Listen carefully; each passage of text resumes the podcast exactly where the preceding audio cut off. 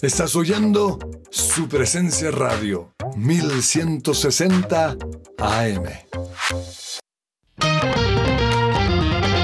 Fresh Delivery, los mejores productos del campo, frutas, pescados, lácteos. Pide a domicilio 350-211-8819. Recuerda 350-211-8819. www.freshdelivery.com.co. Visítanos y vive una experiencia natural en nuestros puntos de venta. Calle 90, Multicentro y Avenida 15 con 102. Fresh Delivery, calidad premium. Somos el Colegio Wesleyano del Norte. La propuesta educativa para aquellas familias que están buscando una opción que forme a sus hijos ante la incertidumbre, que nos ofrece la realidad actual desde un fundamento espiritual, emocional, cognitivo y de responsabilidad social como los líderes que construyen presente y futuro. Más de mil egresados comprometidos con sus valores, proyectos de vida, de ciudad, de país y del mundo. Dan testimonio de ello, preescolar, primaria y bachillerato. Admisiones 2023. Contáctenos 311-577-3398 o en nuestras redes sociales, Instagram, Facebook, YouTube. Nos encuentras como Wesleyano Norte.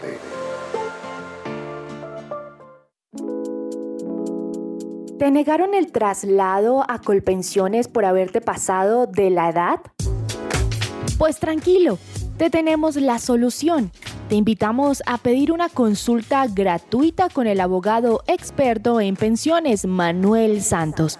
Comunícate al número de teléfono 301-459-5697. Me gusta saber que además de tener a mi hijo en un colegio campestre que está entre los 20 mejores de Bogotá, él está creciendo feliz con sus compañeritos en un ambiente de Dios, adorando a Jesús y aprendiendo de los principios que con mi esposo le queremos transmitir. En Gimnasio Campestre Bet Shalom se forman líderes con la visión del reino de Dios. Encuentra más información en betshalom.com o llamando al 315-396-1803.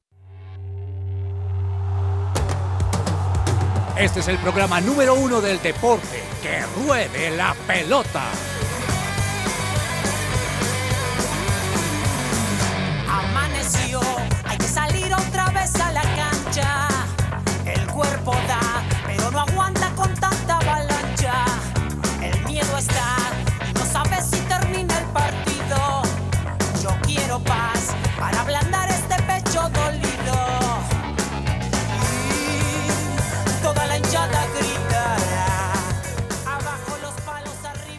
Hola, muy buenas tardes a toda la audiencia de Que Ruede la Pelota. Bienvenidos al programa deportivo de su presencia radio. Mi nombre es Andrés Patiño y hoy tengo nuevamente el placer de estar con ustedes, de llevarles junto con mi compañero que Andrés Cabezas, que ya vamos a presentar y a saludar toda la información deportiva de este fin de semana, como siempre muy cargado, como siempre con la mejor intención de informarles eh, de todo tipo de detalles de los deportes más importantes en todo este mundo que nos apasiona.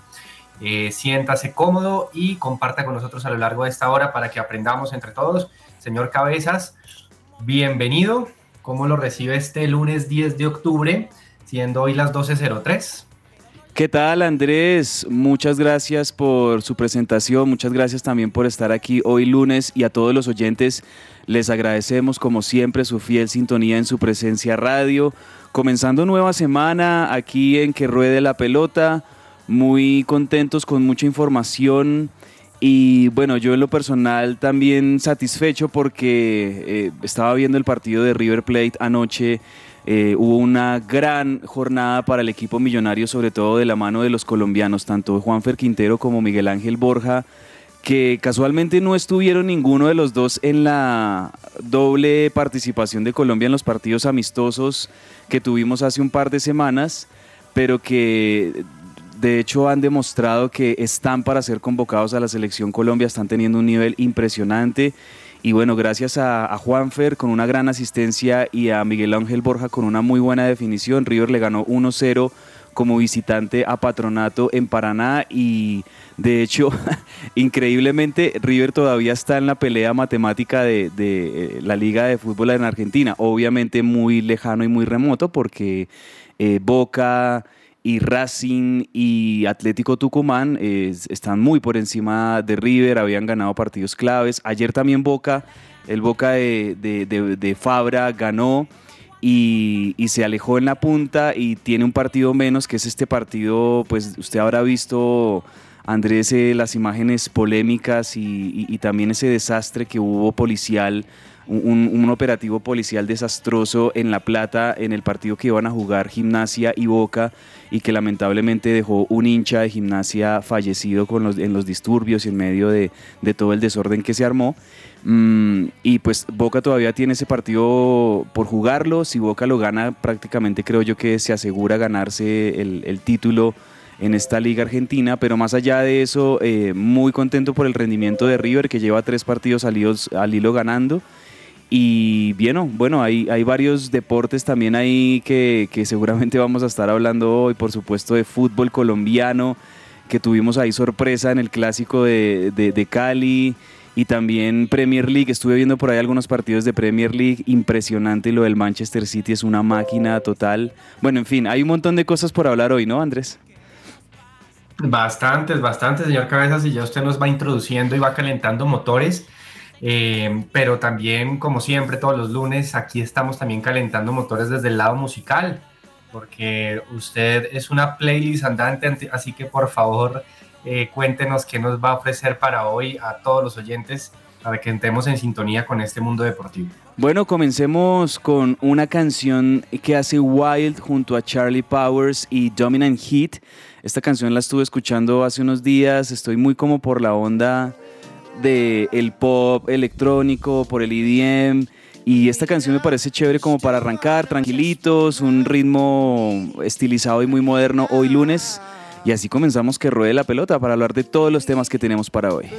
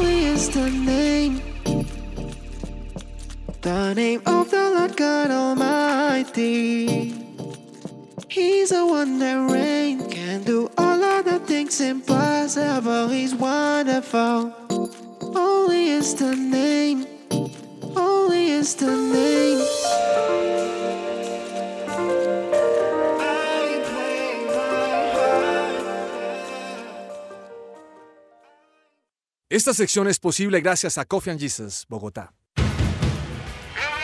Hablemos de fútbol. Devenir champion de football. Devenir champion de football. Y si estás cansado de que tu factura de energía llegue muy alta, únete a la energía solar y envía tu factura a pago cero. Aprovecha los beneficios tributarios.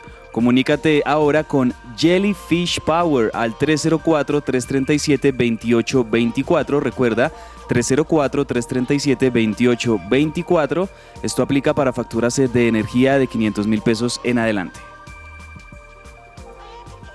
Buenísimo ese mensaje, buenísima esa recomendación, cabezas.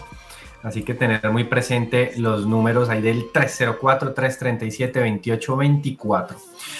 Bueno, eh, Liga Colombiana, una liga que, que, empezó a cambiar de cara a cabezas, porque le cuento que hay un nuevo líder en el torneo, aprovechando las fechas pendientes que todavía tienen algunos equipos, en este caso el líder que venía en teoría cabalgando la liga como millonarios, pues después de todos estos partidos entre empates y derrotas, algunas derrotas también que han sido difíciles de digerir para el equipo azul, eh, el Deportivo Pasto aprovechó y en el último minuto, en un partido muy emocionante, le ganó 2 a 1 al Deportes Tolima.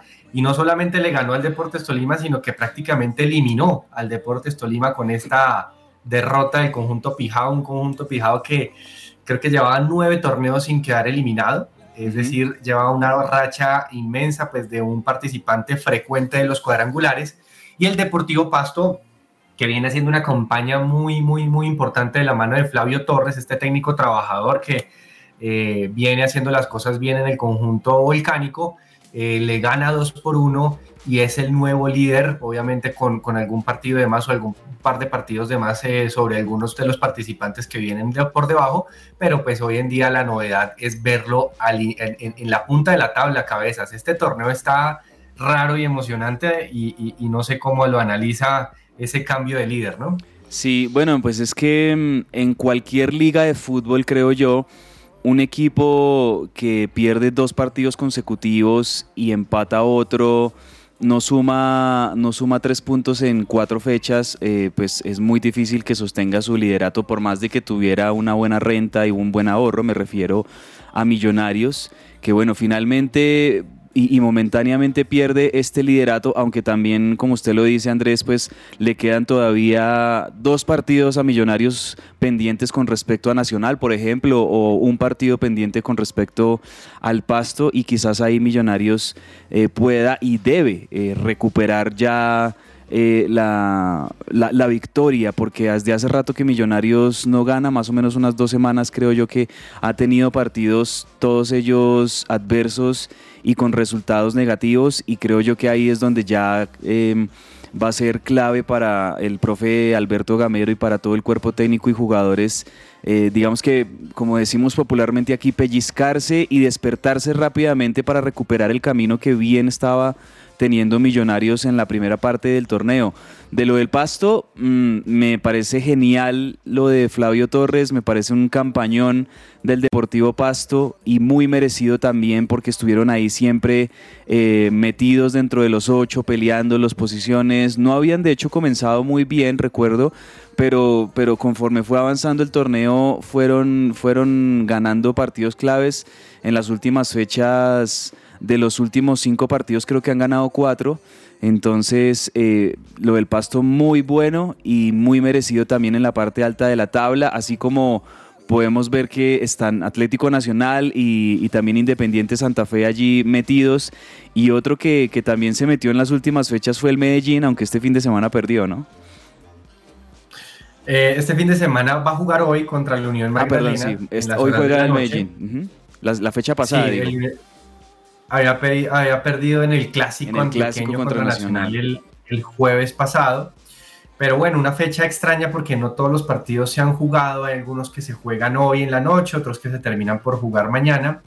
Eh, estaba entre la mayor creo que he tenido que armar varias fichas de un rompecabezas difícil entre conciertos, eh, tipo de eventos distintos pues a, lo deportivo pues en las distintas ciudades. Ustedes saben que la fuerza pública tiene que estar presente en cada uno de estos eventos y, la demanda es demasiada pues cuando hay eventos tan, tan, tan masivos como lo que está pasando en Bogotá, por ejemplo, por eso no jugó Millonarios. Eh, pero bueno, entonces con este cambio de líder pues ha sido la noticia, pero me parece que la noticia de cabezas también se dio en Palma Seca, en Cali, porque Cali volvió a ganar después de mucho tiempo y no volvió a ganar cualquier partido, volvió a ganar el clásico del Valle del Cauca eh, contra eh, el equipo Escarlata, contra el América, 1 por 0 con un penalti de Teófilo Gutiérrez casi al minuto 80, con dos expulsados del América, un partido muy polémico. Muy caliente, y con el debut de Jorge Luis Pinto, un técnico que parece llega, escoba nueva, barre bien, y aquí empezó el Cali a cambiar la cara al parecer. Totalmente, pues eh, siempre, casi siempre, cuando llega un técnico de la, de, la trayectoria, de la jerarquía y del renombre de Jorge Luis Pinto, en este caso al Deportivo Cali, pues esto como que trae consigo un buen aire, un buen ambiente y al mismo tiempo pues un, un resultado que creo yo que es el resultado más importante que ha tenido el Cali en todo el semestre, literal eh, ganarle este partido a la América y al mismo tiempo el resultado creo yo más desastroso que ha tenido el América también en este semestre porque América tenía la oportunidad de meterse con una victoria dentro de los ocho, incluso meterse por ahí quinto o sexto y con esta derrota el América cae a la undécima posición, está en este momento de once el América y, comprometiendo mucho su, su, final porque viene de empatar tres partidos, pierde este partido clave en el Pascual, como dice la canción en el, en el, en el clásico de Cali, no se puede empatar. Y, y, yo siento que por un lado pues es una victoria enorme para el Cali y una derrota enorme también para el América. Y me parece positivo lo del gol de Teo porque, bueno, no sabemos cómo vaya a ser ese, esa relación de Teo Gutiérrez con, con Jorge Luis Pinto, ¿no? Veníamos hablando en los últimos días de qué, qué posibilidades hay de que Teo siga en el Cali, se aguantará la disciplina, la exigencia de un técnico como Jorge Luis Pinto o se querrá ir. Pero bueno, pues un gol, creo yo que los goles son amores y eso también hace que la, la armonía dentro del plantel pueda ser muy positiva, por lo menos durante esta semana. Y es que usted ve en el video, en la celebración de Pinto al gol de Teo, Pinto es un tipo que sí se nota por su exigencia, su disciplina, pero también muy sensible. Se le ha visto varias veces en conferencias de prensa con lágrimas y, también soltó la lágrima en medio del gol de Teófilo Gutiérrez. Y con esto, bueno, pues el Deportivo Cali limpia un poco su cara de un torneo tan desastroso como el que está teniendo. Ya por lo menos Cabezas no es último, es ahora puesto 19 con 11 puntos, el Cortuluá quedó de último el, del torneo, Cortuluá que seguramente irá derecho al descenso en este año, pero bueno, el América de Cali en este caso, no sé qué le pasa, está jugando bien, el, el arquero del Deportivo Cali fue sin duda la figura del partido, el América se cansó de crear eh, acciones pues para, para poder concretar, pero no pudo vencer la valla del verde y blanco y en este caso, bueno, el América preocupante porque viene jugando bien, pero no logra los resultados y ya son varios partidos sin ganar. Y, como usted dice, ya está un décimo y quien aprovecha y quien disfruta estas derrotas es un junior de Barranquilla, un junior que ganó de visitante al Atlético Bucaramanga y le cuento que viene de tres victorias seguidas en el torneo y si sumamos la final de la Copa contra Millonarios, cuatro victorias seguidas, uno por cero, ¿no? A lo comezaña, uno por cero, uno por cero y ya se mete de noveno. Ojo pues, porque el Junior está a tiro de meterse cuando se veía muy lejos de los ocho. el Junior se va a meter, se lo aseguro, el Junior se va a meter. Qué mística la de, la de Julio Avelino Comesaña, de verdad que es impresionante lo de Comesaña en el Junior llegó y a los pocos partidos un equipo que estaba totalmente eh, eh, con incertidumbre, con dudas, con irregularidad, lo agarra y gana, por ejemplo, la final de la ida de Copa Colombia frente a Millonarios, gana partidos al hilo en el torneo colombiano que le permiten ya estar ahí a un puntico del octavo. Es que en este momento el Junior está a un punto del octavo, que es el Once Caldas. Y esto yo creo que con tres partidos consecutivos ganados y también sabe con el tema de que vuelven a ganar de visitantes, ¿no? Porque Junior no, no había podido ganar de visitante. Eh, exactamente, es que no, lograba ningún resultado de visitante y con Julio Belino la cosa es distinta y están logrando los resultados, su estrategia está funcionando, es un viejo zorro y lo, sabes, lo, lo está haciendo bien. Veremos cómo le da porque claro, para el Junior va a ser muy exigente clasificar, veremos cómo llega, si con un cansancio o con un envío anímico a la final de la Copa Colombia, eh, pero en este caso, bueno, con 24 puntos y cabezas, usted recuerda cuál era el equipo revelación del torneo, ¿no? El que venía siendo un campañón. El Unión, el Unión Magdalena, va de décimo. Ha perdido tres partidos seguidos. Fecha. Obviamente tiene que jugar su partido tiene que jugar su partido hoy contra, contra el Independiente Medellín, pero un Medellín que viene bien, viene jugando muy bien, Unión Magdalena que está en su, en su curva descendente. Veremos qué pasa con, con, este equipo de, que prácticamente dirige David Ferreira y que pues en este caso no está logrando por ahora el resultado de clasificar a los ocho, pero pues seguramente sí salvarse del descenso como primera medida. Y así, cortico nada más, pues el Atlético Nacional tenía la oportunidad bueno, Atlético Nacional y Águila Río Negro tenían la posibilidad de, ambos ser líderes del torneo, pero empataron en un partido muy bueno, un partido en donde el equipo de Leonel Álvarez ese Leonel Álvarez cómo celebró el gol contra Nacional, ¿no? Celebró ese gol. Sí. Creo que no, esa, ese, recordar a Leonel Álvarez que fue quien le dio la Copa Libertadores con ese penalti a, a, Nacional, en el 89. Eh, está como peleado con la hinchada y en un buen partido mataron uno por uno. Sí, sí, no, ahí, creo yo que no vale la historia de Leonel Álvarez con Atlético Nacional de hace ya varias décadas. En definitiva, pues es el, el director técnico de Águilas Doradas, es su proyecto, es con lo que él ha tenido que estar luchando en los últimos meses y le ha ido bien a, a Leonel Álvarez con este Águilas Doradas. Yo creo yo que tiene que ver también con, bueno, Leonel es uno de los históricos del fútbol colombiano, ha tenido su paso tanto por Nacional como por Medellín, incluida la selección Colombia, etcétera, los equipos de Antioquia. Mm, y ahí en, el, en Águilas Doradas está teniendo un, buen andar este equipo que ahí calladito está en el quinto lugar, metido dentro de los ocho y haciendo una muy buena campaña. Bueno ese empate, yo creo que ese empate lo celebraron tanto Millonarios como Santa Fe como para que Nacional tampoco se fuera muy lejos en la tabla y ahí están los tres, tanto Millonarios como Nacional como Santa Fe, están los tres ahí con 28 puntos, a falta obviamente de, del partido de Santa Fe que juega hoy. Y de, Millonarios, cuando vuelva a jugar Millonarios también, que ese es otro embolate, ¿no, Andrés? El tema de, el tema de, de, cómo acomodarle partidos a millonarios en el Campín cuando el Campín tiene, por ejemplo, mañana Mañana y miércoles, si no estoy mal, es el concierto de Guns N' Roses. El fin de semana creo que hay otro, o la, la próxima semana, si no estoy mal. Es, es un tema también el, de los conciertos en el Campín. Sí, creo que ahí la alcaldía y la Mayor no están de muy amigos hoy en día. Eh, y seguramente están, están viendo cómo cuadrar ese rompecabezas, porque sí, hay muchos partidos retrasados, hay muchos eventos, como hablábamos al principio, pero bueno, con esto, a falta de algunos partidos, el Deportivo Pasto va de líder entonces con 29 puntos, nuevo líder, la noticia, Millonarios Nacional y Santa Fe, como lo decía Andrés Cabezas, están con 28 puntos, Millonarios con dos partidos menos que Nacional y Santa Fe con un partido menos que jugará hoy. Águila Río Negro de quinto lugar. El Deportivo Pereira, que también está haciendo una muy buena campaña de la mano de Alejandro Restrepo, está de sexto. El Medellín ya está con 25 puntos en el séptimo lugar. El Once Caldas también con los mismos 25 en el octavo, que ganó un partido muy importante en el último minuto ante Cortuluá. Y bueno, ahí está la, la, Legión Costeña Junior, Unión Magdalena de noveno y décimo, el América en el puesto 11.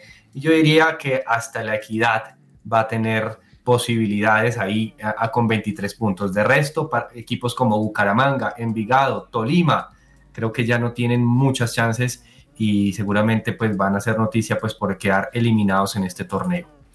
Eh, hoy se jugarán algunos partidos pendientes y ya les comentaremos más adelante cuáles tenemos. Oiga, don Cabezas, yo no sé cómo, cómo usted sintió porque vamos a pasar de página y nos vamos a ir al exterior. Sí. Luis Díaz se lesionó y mm. las alarmas se prendieron en Liverpool en un muy buen partido contra el Arsenal. Creo que salió muy bueno el partido. 3 a 2 ganó el Arsenal contra el Liverpool, que sigue sin levantar cabeza y sin tener su mejor ritmo. Creo que muchas de sus figuras no están en su mejor momento. Pero Luis Díaz venía siendo lo mejor de su equipo y tuvo una lesión importante en su rodilla. No sé cómo lo vio y, y qué se ha sabido también de esa lesión.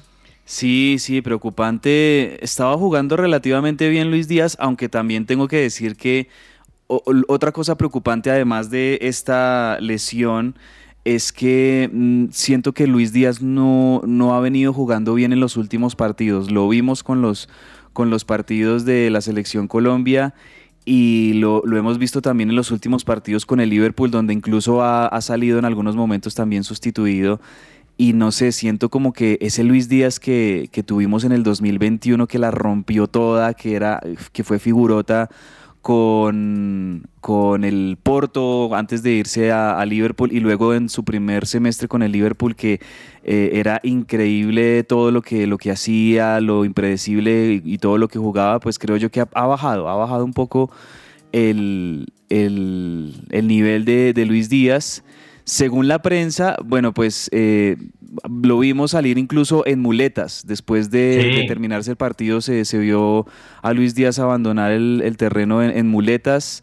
no sabemos eh, qué más pudo haber sido, pero de hecho tanto Luis Díaz como, como Alexander Arnold, que también es otra de las figuras de Liverpool, salieron lesionados, ambos como pareciera como con, como con golpes en el tobillo y también en el caso de, de Luis Díaz algo con la rodilla. Ojalá que no sea algo grave o algo de pronto que pueda llegar a tener varias semanas o incluso meses de, recuperación, pero parece, parece y todo indica que Luis Díaz sufrió una lesión en su rodilla derecha luego de ese choque con el, con el volante, si no estoy mal, Thomas Party del de, Arsenal en el primer tiempo. Hubo ahí un choque, pues fue un choque fortuito del mismo desarrollo del juego, pero que parece que dejó muy adolorida la derecha del Guajiro. Sí, sí, sí, sí, veremos qué pasa con Lucho Díaz. Mañana, hoy se le, al parecer se le harán exámenes em, en su equipo en Liverpool y mañana el subtécnico Jürgen Klopp dará una conferencia de prensa para dar actualización de los lesionados para que sepamos y estemos pendientes de qué pasa con Lucho, que obviamente pues importa mucho pues al mundo colombiano y pues claramente internacional, sabiendo que pues hoy en día es nuestra máxima figura y, que dependemos o dependeremos mucho de él también pues para el buen rendimiento de la selección. Esperemos que no sea nada de gravedad. Eh, por otro lado, para hablar de los colombianos, en Italia eh, jugó Juan Guillermo Cuadrado con la Juventus y perdieron 2 a 0 ante el Milan, un Milan que viene, un vigente campeón que viene eh, todavía peleando pues la parte alta de la tabla y Cuadrado, bueno, no, no, no, tampoco está en su mejor nivel, creo que también se le ve un poquito deteriorado y también creo que con su cabeza mirando a ver si va a salir en, en eh, ahorita en, en, el, en enero del equipo de Turín pues a otro, a otro conjunto. Veremos qué pasa también qué decide las directivas de la Juventus con, con Juan Guillermo.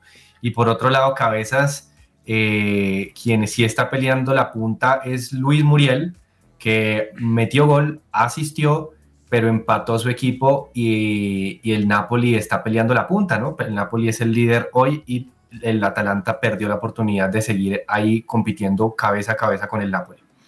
Sí, la Serie A de Italia está, está entretenida. La Serie A de Italia en este momento tiene como líder al Napoli. Eh, han ganado muchos partidos. De hecho, el Napoli y el Atalanta son los únicos dos equipos invictos en este momento en la Serie A. Siete partidos ganados del el Napoli, un equipo. Eh, ¿Quién es el que dirige el Napoli? ¿Spalletti? No, si no estoy mal. Sí, Spalletti, el técnico del Napoli, pues está haciendo un excelente trabajo. Ayer con esa goleada al Cremonese, mm, pues ratifican eh, su favoritismo en esta liga. ¿Y sabe, sabe quién está teniendo un, muy buen semestre en este Napoli? El hijo del Cholo Simeone, Giovanni Simeone.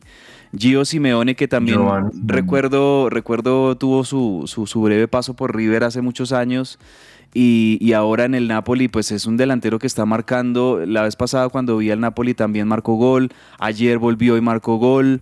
Gran nivel el del Napoli. Muy bueno también el del Atalanta con, con Muriel y con... Y, bueno, no tanto con Zapata, que no ha tenido como mucha participación, pero, pero Muriel, gol de penal, ¿no? Gol de penal al minuto 56 en el empate 2 a 2 como visitantes frente al Udinese. Ahí está también el Atalanta muy cerquita peleando eh, el, título de esta Serie A, que bueno, hasta ahora está comenzando, lleva su primer mes y medio, pero muy bien por el, Atalanta que hasta el momento ha comenzado muy bien. Creo yo que mm, quizás la, sí, la, noticia en la Serie A pasa es por el, muy irregular comienzo de, de, la Juventus de Juan Guillermo Cuadrado. En este momento la Juventus son octavos con 13 puntos en la Serie A y están siempre alejaditos tanto de las primeras posiciones como incluso de, del sexto, el quinto y el sexto que son la Roma y la Lazio, que son los que alcanzan a meterse en puestos de Champions League y de Europa League. Sí, sí, sí, sí. Así es, así. Por otro lado, nos tenemos que ir a Grecia porque James Rodríguez volvió a jugar. James Rodríguez, eh, nuestro James, que pues todavía hay muchas esperanzas en algunas personas sobre, sobre el rendimiento de James para la selección. Eh, jugó con el Olympiacos y no lo hizo mal, metió una asistencia muy buena, se le ve en buena forma, vi algún resumen de sus movimientos y yo lo veo, lo veo muy por encima de las expectativas que yo tenía, la verdad.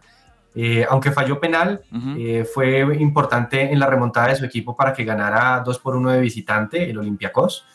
y, lo está haciendo bien James. Yo creo que ese es el compromiso de él, ¿no? Eh, mantenerse en buena forma para ser convocado y por poder ser importante para la selección, ¿no? Sí, bueno, bien, bien por, por James, que lo vimos relativamente bien en los partidos de Selección Colombia hace par de semanas.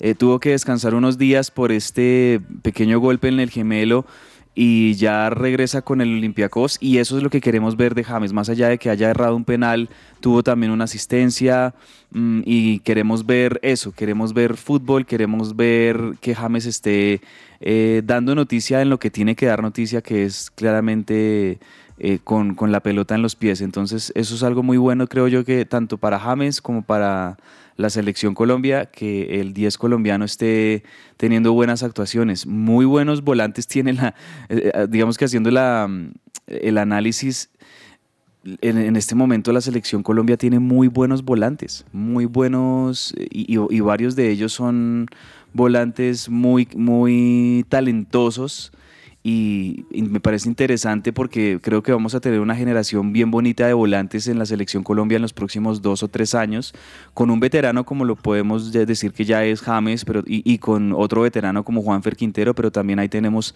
a, Jorge Carrascal, tenemos a Juan Camilo Hernández, el Cucho Hernández, varios jugadores que, son de muy buen, buen pie y creo yo que ahí va a tener eh, recambio más que suficiente en esto Lorenzo como para irlos rotando a ellos durante este proceso que se le viene a, la selección Colombia, más los volantes con, un toque más de, potencia y de ataque como Luis Díaz o como, o como Sinisterra, pero me parece que Colombia tiene una muy buena generación de jugadores y ahí es donde uno dice, oh, qué lástima que pues no, no, no vayan a poder estar en el Mundial, pero me parece que también prometen mucho de cara al futuro.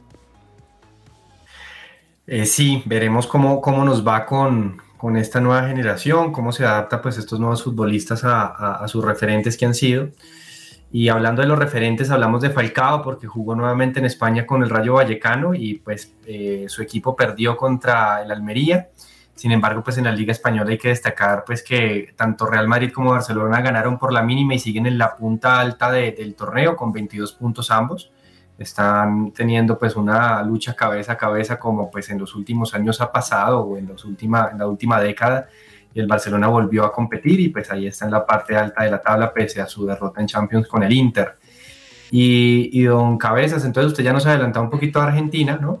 Entonces, con victoria, muy buen partido de Quintero, hablan muy bien de Quintero y de Armani, que entiendo tapó penal, tapó, sí, tapó penal. un bombazo. Eh, Franco Armani, River, Señor. Salvó a River, ahora la prensa que salvó a River eh, de, de, lo, de, la derrota contra Patronato. Eh, y también por Argentina hay noticias con Diego Baloyes y con lo que ya nos comentaba de Boca, ¿no? Sí, bueno, por, hablando de, de Baloyes, eh, el equipo de, Diego Baloyes, el volante que ha estado también, estuvo en, este, en esa parte final de, del ciclo de, de Reinaldo Rueda en la selección, de pronto pueda tenerse en cuenta para volverlo a convocar. Pero sí hizo gol, hizo gol Diego Baloyes al minuto 15 en la victoria 3-1 de Talleres sobre Godoy Cruz. Em, viene marcando varios goles eh, Baloyes con Talleres que no está peleando la Liga Argentina, pero lo que sí está peleando Talleres es la Copa Argentina. Están instalados en semifinales de Copa Argentina. Creo que ahorita a finales de octubre tienen que enfrentar esa llave contra Banfield y mirar la posibilidad, ¿por qué no?, de avanzar hasta la final. En la otra llave están Patronato contra Boca. Y, ahí pues eh, de pronto puede llegar a haber una buena oportunidad de gloria para, para Diego Baloyes con Talleres de Córdoba. Ahí buen gol de, Baloyes. Hablábamos también de la victoria de Boca. Boca le ganó ayer en la bombonera 2-1 a Aldo Civi, em, con goles de Martín Pallero y, el Pipa Benedetto. Y Boca en este momento es el líder, el único puntero con 45 puntos. Ahí los que están peleándole a Boca son Atlético Tucumán, que juega, creo que esta noche precisamente juega Atlético Tucumán un partido clave. De hecho, creo que ese va a ser ya mi recomendado para Agenda Deportiva hoy. Racing contra Atlético Tucumán a las 5 de la tarde. Tanto Racing como Tucumán están en la pelea y ambos van a querer ganar ese partido porque eh, les mantendría ahí muy cerquita de Boca peleando. River ayer ganó su partido como visitante, usted lo decía, mm, Franco Armani que no se caracteriza mucho por, por tapar penales, tapó un penal clave al final del primer tiempo para, para River, un penal que también fue polémico y, es, y, el, árbitro central Lustó no lo había dado, él había dado una falta fuera de del, del, área, me parece que eso era para pitarlo por fuera, y después el VAR lo llamó y le dijo que sí era, que era penal. En fin, una polémica que son que no, no nunca hay una fecha en el fútbol argentino donde no haya polémicas arbitrales y aún así con todo y esto pues Armani tapó ese penal clave que ya después le permitió a River en el segundo tiempo seguir atacando y en una muy buena buena jugada de Nico de la Cruz dándole la pelota a Juanfer, Juanfer eh, arrastra la marca un poco y se la, se la pasa a Miguel Ángel Borja que engancha dentro del área y le acomoda una muy buena definición al palo derecho del arquero. Eh, buen gol de Borja que en este momento ya es el goleador de River este año con siete goles. Siete goles lleva Miguel Ángel Borja en, si no estoy mal, diez partidos que ha jugado con, con River como, como titular y en unos cuantos en donde ha entrado como sustituto. Y me parece que con todo y esto le ha rendido a Borja con todo y que no llegó con pretemporada ni nada, y me parece que cuando tenga Borja la pretemporada con River este, este fin de año y comienzo de año, vamos a ver en el 2023 a un Borja todavía mucho más conectado con el funcionamiento del River de Gallardo. Bueno, esperemos sí para el bien de la selección que estos dos jugadores de River se terminen por, por consolidar y pues obviamente sobre todo Borja porque pues ya Quintero tiene un nombre con, con, la, con la camiseta de la banda. Cabezas, lo invito a unos cortos comerciales y a ustedes todos los oyentes también para que eh, vayamos y nos quedemos eh, para más información de muchos deportes más aquí en Que de la Pelota.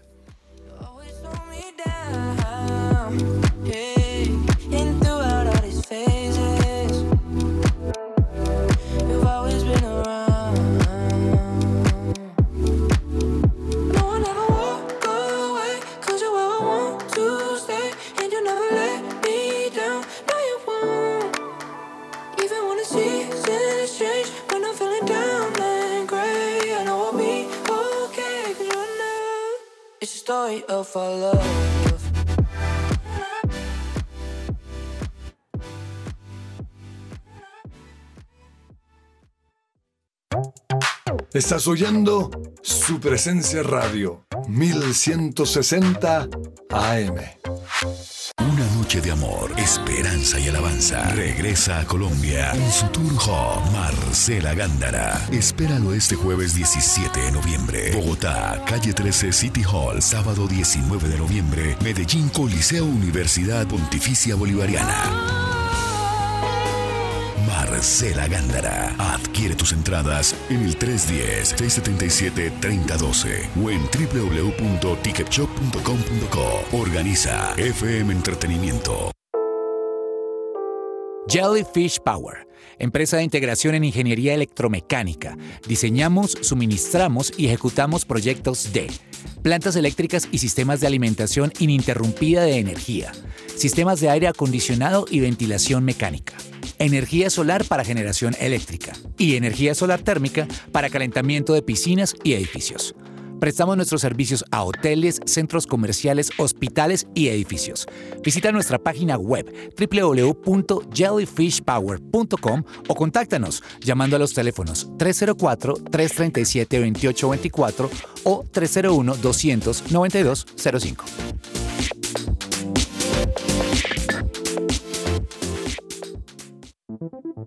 ¿Te gustaría dar a conocer tu servicio o producto a nuestros oyentes de su presencia radio? ¿A nuestros oyentes de su presencia radio?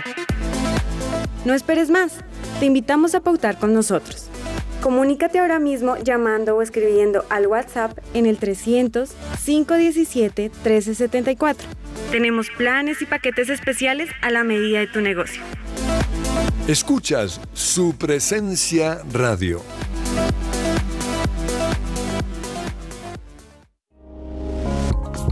Su presencia radio te acompaña.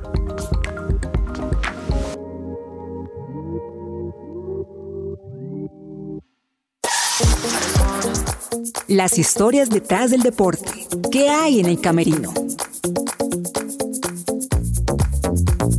El Ironman es un triatlón, es decir, una carrera que combina natación, ciclismo y carrera a pie. Entrenar para abordar estas tres disciplinas con solvencia y participar en un triatlón es ya un reto en sí mismo, pero el Ironman está reservado, como su propio nombre lo indica, para hombres y mujeres de hierro. El Ironman surgió en 1978 en Hawái, cuando John Collins, en busca del hombre de hierro, propuso combinar las tres pruebas más exigentes que existían en la isla, natación 3.8 kilómetros, ciclismo 180 kilómetros y la maratón de Honolulu 42 kilómetros que se debía completar en un plazo de 17 horas. Así fue que el día 12 de febrero de ese año se celebraría el primer Ironman de la historia. De los 15 participantes, solo 12 lograron terminar la prueba. El primero en alcanzar la meta con una marca de 11 horas 46 minutos 58 segundos fue Gordon Haller, un taxista de profesión.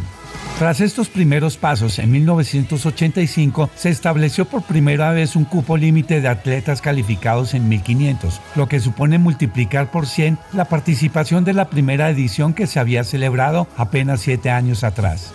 Esta carrera, desde que empezó hace más de 40 años, ha logrado tanto éxito que en la actualidad se realizan 45 triatlones Ironman a lo largo y ancho del mundo. El actual campeón del mundo es Jan Frodero, que además consiguió pulverizar el récord completándolo en 7 horas 51 minutos 13 segundos. Esta prueba no es apta para un público en general, ya que el Ironman pone al límite la capacidad física y mental del ser humano, y poder completarlo es ya en sí mismo un auténtico hito. Completar un Ironman hace que el cuerpo sufra una situación similar al envejecimiento producido por el paso de 20 años, algo que se recupera en las siguientes semanas. Además se necesita el asesoramiento de profesionales del deporte y de la salud. Esta fue una nota de Pedro Galindo para el camerino de que ruede la pelota.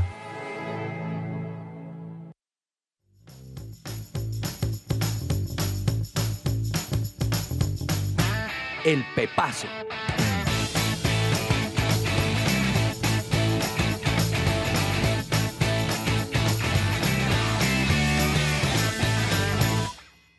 Los pepazos del fin de semana, cabezas. ¿Qué golazo le llamó la atención a usted para que recomiende a la audiencia a buscarlo ya ahorita en las redes? Bueno, estaba viendo varios pepazos que hubo este fin de semana en la Premier League. Por ejemplo, el partido del Arsenal-Liverpool, pues fue no solo un partidazo, sino que también parece que tuvo goles muy bonitos colectivamente, pero me quedo con uno en, el partido del Manchester City frente al Southampton, la goleada 4-0 del sábado, también hubo ahí varios golazos del City, pues marcaron todos, ¿no? Marcó Haaland, marcó Phil Foden, eh, Joao, Cancelo fue la figura, pero me quedo con el gol de el argelino Marés, ya que me acuerdo, vi ese gol ah. también. y el gol de Marés eh, muy bueno, un, el, como un remate al rincón eh, del arco por parte del argelino, una muy bonita definición. Ese me puedo quedar también con ese pepazo, es que hubo varios, pero sí, me quedo también con ese de Marés del Manchester City.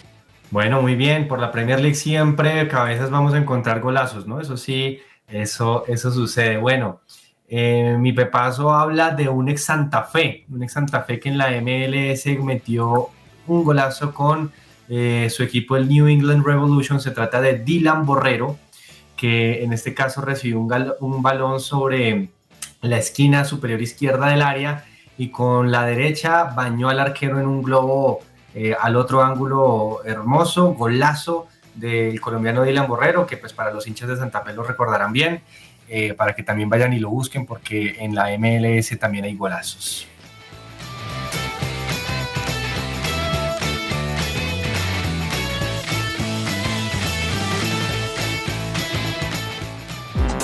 Todo lo que tiene que saber más allá de la pelota.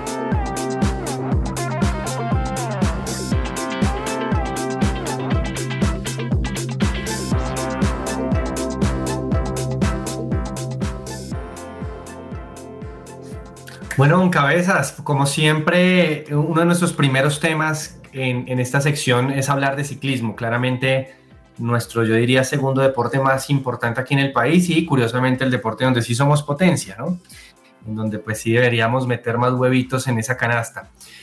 Eh, y Superman López, como a usted le gusta que le llamen, o Miguel Ángel López más bien para esta parte de, la sección, eh, va a ser nuestra representación colombiana en el Mundial de Gravel. Cuéntenos un poquito de qué se trata esto. Sí, el Mundial de Gravel eh, es, una competencia ya de, la UCI, esta modalidad de ciclismo en la que las bicicletas tienen una composición un poquito diferente, tanto en el marco como, con, como en, los, en los rines y en los neumáticos. Son bicicletas que se adaptan a, una mayor cantidad de terreno, son bicicletas que pueden estar en terreno de, de pavé, de, de, adoquines, como también en terreno llano, como también en terreno incluso de, de montaña y ahí iba a participar Miguel Ángel López, que me parece que a los colombianos se les da muy bien este tipo de, competencias, porque pues aquí en Colombia estamos acostumbrados a eso, a andar en la, en la ruta o en la carretera, como también andar en la trocha, y me parece que era muy, muy bueno para Miguel Ángel López que, que pudiera participar. Pues este mundial de, esta competencia de, de gravel, fue la primera vez en la que Miguel Ángel López participó en una competencia de este tipo, un recorrido de 194 kilómetros. Esto se disputó en, en Veneto, Italia. Es una, una, prueba de 194 kilómetros donde habían tramos donde había asfalto, como también había tramos de trocha o de, o de tierra. Y Miguel Ángel López se ubicó en la casilla 28. Eh, le fue, me parece que relativamente bien, porque pues no esperábamos que la ganara. Hay, hay corredores que sí se dedican a esto de manera más constante y profesional, pero bueno, el que lo terminó ganando fue un, un belga. Él se llama Berschmirst Roseler, de 29 años. Hizo un, eh, un gran despliegue durante el, trazado, sobre todo en la parte de tierra. Em, y el ciclista belga pues terminó ganándolo con una, un tiempo de 5 horas 10 minutos 38 segundos. ¿Se imagina eh, una prueba tan exigente como estas que terminen haciéndola en 5 horas? Pues es algo de verdad durísimo. Y, lo terminó ganando el belga con un promedio de 37,5 kilómetros por hora. Entonces, eh, los, los, europeos estuvieron ahí punteando, pero Miguel Ángel López también tuvo una buena participación y terminó en el lugar 28 de todos los corredores que disputaron. Muy bien, gracias Cabezas también por, por aclararnos este, esta versión diferente o esta modalidad distinta pues del ciclismo que también eh, nuestros colombianos hacen parte.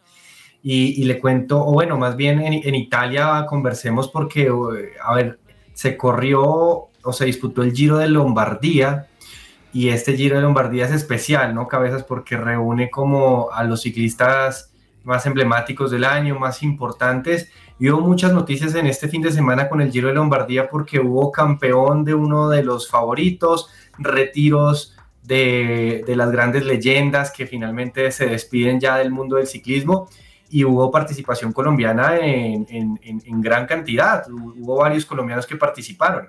Sí, estuvo, pues eh, bueno, hay que decir que el ganador de este Giro de Lombardía fue nada más y nada menos que Tadek Pogachar, el esloveno que mm, ya ha ganado el Tour de Francia, que no, no, tuvo una temporada tal vez muy buena esta vez porque creo yo que le, fallaron varias cosas tanto a él como a su equipo en la estrategia, en las grandes, pero estuvo allí compitiendo en este Giro de Lombardía muy, muy de cerca con el español Enric Mas. Los dos estuvieron allí muy, muy cerquita de ganarlo, incluso hubo un pequeño sprint en la parte final donde también estaba otro español, Mikel Landa, terminó tercero. Y, sí, la terminó ganando eh, la terminó ganando Tadek Pogachar este Giro de, Lombardía que como usted lo decía Andrés marcó también el retiro de un ciclista mm, eh, veterano y un ciclista ganador y, e histórico como lo fue Alejandro Valverde. Ya definitivamente con, esta, con este Giro de Lombardía se retiró Alejandro Valverde, uno de los grandes en, la última, en las últimas dos décadas, podría decir, del ciclismo. Eh, en este Giro de Lombardía, que también tuvo participación de algunos ciclistas colombianos, aunque no estuvieron allí, digamos, como, como muy, muy protagonistas. No, pero hubo algunos ciclistas colombianos, el caso de Daniel Felipe Martínez que terminó en la posición 17 a 2.14 del ganador de, Pogachar. Estuvo también Rigoberto Urán en la posición 21. Eh, también entró Miguel Ángel López en la posición 65 y Santiago Umba en la posición 88 a 18 minutos. El mejor colombiano, eso sí, pues fue Sergio Higuita, que terminó en cuarto lugar detrás de los tres que del podio de, de Pogachar, de Enric Mas y de Mikel Landa. Ahí estuvo Sergio Higuita en el cuarto lugar a menos de un minuto del ganador. Entonces, creo yo que ahí estamos ante la nueva promesa del ciclismo colombiano, Sergio Higuita, que creo yo que en el próximo año, en el 2023, vamos a estar viendo muchas cosas buenas de él. Así es, así es, porque eh, era importante mencionar tanta, tanta noticia de, de, lo que sucedió en el Giro de Lombardía. Y pasando a otro tipo de deporte, vamos a hablar del tenis, porque, a ver, hubo una buena y una mala cabeza. Por el lado de Daniel Galán, quedó eliminado en primera ronda en el Abierto de Florencia. Lastimosamente, pues nuestra raqueta masculina quedó pues en, en esta instancia eliminado y pues obviamente eh, seguramente no era la expectativa que tenía, pero por el lado de María Camila Osorio hay buenas noticias porque no solamente María Camila pues regresó a las competencias de la WTA después de su, de su lesión en San Diego, en el abierto de San Diego, em, después de, clasificar, después del cual de vencer a, la estadounidense Madison Sick con 6-1-6-2, el domingo, el día de ayer, María Camila venció a la china Kim Wensheng 28, eh, número 28 de la WTA con parciales de 6-4, 4-6 y 7-6, un partido muy disputado. Y bueno, con esto María Camila eh, vuelve una victoria importante en, el circuito y adicional hay una noticia extradeportiva, pero pues que obviamente favorece también a la cucuteña y es que ahora va a ser patrocinada por una empresa que es IMG International Management Group, una empresa que patrocina y auspicia a, o que ha auspiciado a tenistas como Djokovic, como Ferrer, como Sharapova, como Victoria Azarenka, entre varios, así que finalmente María Camila también se está haciendo el buen nombre con su rendimiento deportivo, pues también obviamente con los patrocinios externos. Entonces, pues muy bien por ese lado por María Camila. Y cabezas, y entonces tenemos ya campeón en la Fórmula 1, ¿no? Sí. Porque entonces con polémica, hay que decirlo, y con, con si bien pues creo que no, no tiene ningún sentido pues eh, hablar de que alguien le compitió en el torneo a Verstappen, porque creo que con este, este Gran Premio de Japón en donde gana nuevamente, ya se consagró campeón. La polémica fue que al, haber, al, no haber recorrido todas las vueltas de, de, la competencia, eh, Verstappen decía no sabía si al pasar la meta ya era o no era campeón eh, porque al parecer eh, Charles Leclerc de la Ferrari, eh, pues con los puntos que había logrado en su segundo lugar, pues todavía matemáticamente no era campeón. Sin embargo, la entidad y pues las autoridades de la Fórmula 1 decidieron sancionar por un sobrepaso pues también a, a Checo Pérez al piloto Leclerc de Ferrari y con esto eh, pues finalmente ya se consagraba matemáticamente campeón Verstappen. ¿Cómo le parece eso? Además también se habla un poquito como de, ayuda de su compañero de equipo, del mexicano, el Checo Pérez, a, Verstappen, de, bueno, de que pudiera ganar esta, esta carrera para asegurarse ya eh, su, su, título de Fórmula 1 de manera anticipada. Pero bueno, y creo yo que todas estas cosas es normal en la en la Fórmula 1, esto ya ha pasado en años anteriores, lo cierto es que el neerlandés, este joven piloto de tan solo 25 años, pues ya gana su segundo título mundial de la Fórmula 1. Creo que es el segundo, ¿no? No sé si esté yo mal, pero creo que ya, ya va a ah. ser su segundo título de, de Fórmula 1 de Max Verstappen y siento que ya eh, a raíz de ese primer título, precisamente que él ganó, ahí cambió el aire y la hegemonía de McLaren y de Lewis Hamilton en la Fórmula 1. Y, este año vimos una Fórmula 1 muy distinta también en cada una de las carreras. Y en este Gran Premio de Japón, pues se consagra el piloto neerlandés Max Verstappen. Entonces, pues bien por él y campeón por anticipado de la Fórmula 1. Sí, sí, sí, sí, con varios premios por disputarse. Verstappen llegó a los 366 puntos en la temporada y de segundo está su compañero Checo Pérez con 253 y Leclerc quedó ahí a un punto con 252. Vamos a ir unos cortos comerciales y ya volvemos con más información aquí en Que Ruede la Pelota.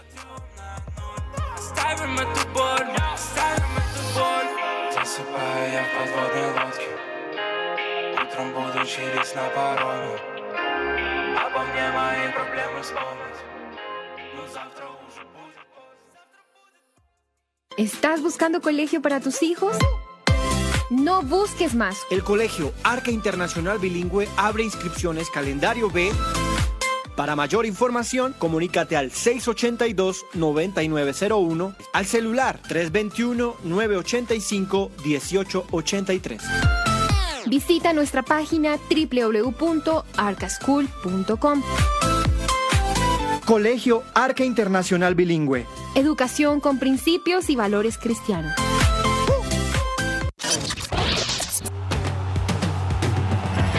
Escucha que ruede la pelota. Que ruede la pelota. De lunes a viernes de 12 a 1 de la tarde en su presencia radio.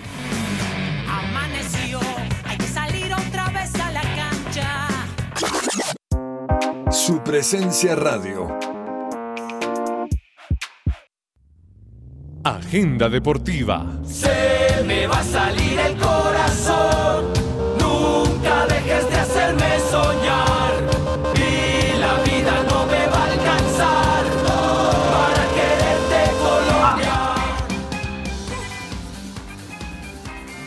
Agenda deportiva para mirar qué tenemos para hoy, señor Cabezas, a nivel de partidos, ¿qué nos recomienda?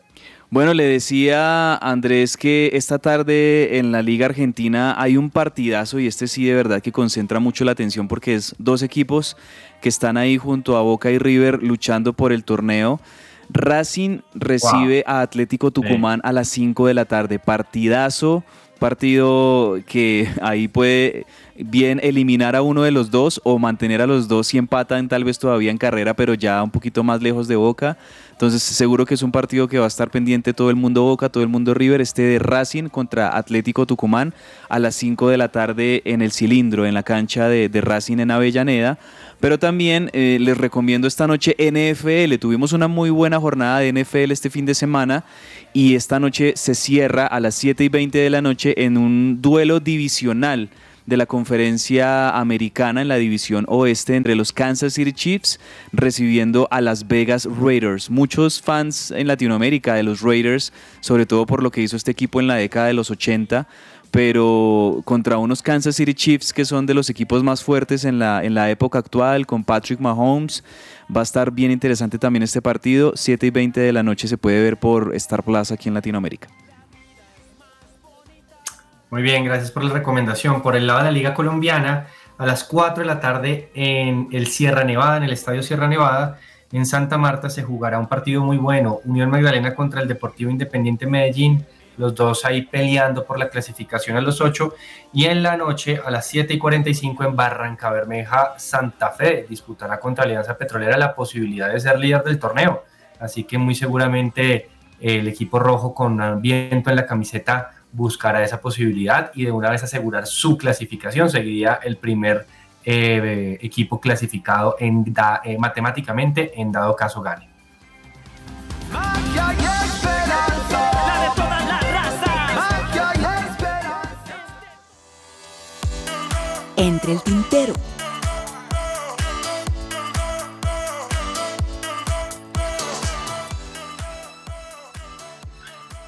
Cabezas, ¿qué se nos queda para informar a la audiencia así algo cortico? Bueno, aprovechando que tenemos un minutico antes del final, le estaba contando de buenos partidos que hubo en la NFL este fin de semana. No sé si usted estuvo por ahí Sí. enterado de, de la, del chisme de farándula de la semana en la NFL y es la separación entre Tom Brady y su esposa de 15 años, de, bueno, con más de 15 años de matrimonio, la supermodelo brasilera Giselle Bunchen, pues eh, se van a separar y obviamente había mucho run run alrededor de, Tom Brady de si podría esto desconcentrarlo de su actuación con los Tampa Bay Buccaneers, pues no. Los Buccaneers de Tom Brady le ganaron 21-15 a los Atlanta Falcons después de que venían perdiendo, de perder dos partidos consecutivos. El equipo de Tom Brady volvieron a la victoria y se lo ve a Tom Brady muy bien y muy contento con su deporte. En definitiva, pareciera que esta es una de esas de esos casos en donde el profesional se queda, pues eh, escoge a, su deporte y a su pasión. Eh, aunque bueno, este es un tema polémico el de mm, el de la separación de ellos dos. Eh, seguramente eso sigue en curso, pero en la NFL tenemos equipos como los Buccaneers, como los Bills de Buffalo y como las Águilas de Filadelfia que están allí dentro de los mejores.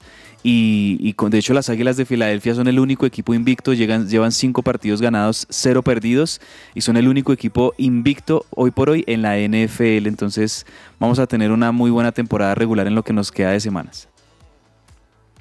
Bueno, interesante también por ese lado de los apasionados por la NFL. Y yo le dejo una cortica aquí para terminar y ya despedirnos. Hay algo que está preocupando en el mundo del fútbol inglés, yo creo que a nivel mundial, y es que, a ver, la asociación eh, o el sindicato de futbolistas de Inglaterra eh, ha hecho una encuesta a lo largo de todos los futbolistas de la Premier League y la English Football League, que es la segunda división, y en este caso ven que el 20% de los jugadores de profesionales de fútbol han experimentado ansiedad, mm, eh, algo pues que estamos hablando de, de, algo ya médico, y en el 5% hay pensamientos constantes suicidas, en donde finalmente toda esta presión, todo este mundo que finalmente seguramente los ve más como objetos que, que, que como mismo eh, seres humanos, pues seguramente está afectando también la salud mental de muchos jugadores y seguramente si esto lo extendiéramos hacia, hacia otros países encontraríamos temas también preocupantes. Entonces, pues también es un, un mensaje que está preocupando al mundo inglés y que seguramente ellos como padres de este deporte seguramente empezarán a mirar este tema a profundidad. Un tema a revisar, claro. Sí, señor, señor Cabezas, muchas gracias por su compañía, gracias a todos los oyentes por su audiencia. Eh, los invitamos a seguir conectados acá en su presencia radio y mañana, como siempre, en que ruede la pelota a las 12 del día, siempre conectados. Un abrazo a todos. Un abrazo, feliz semana.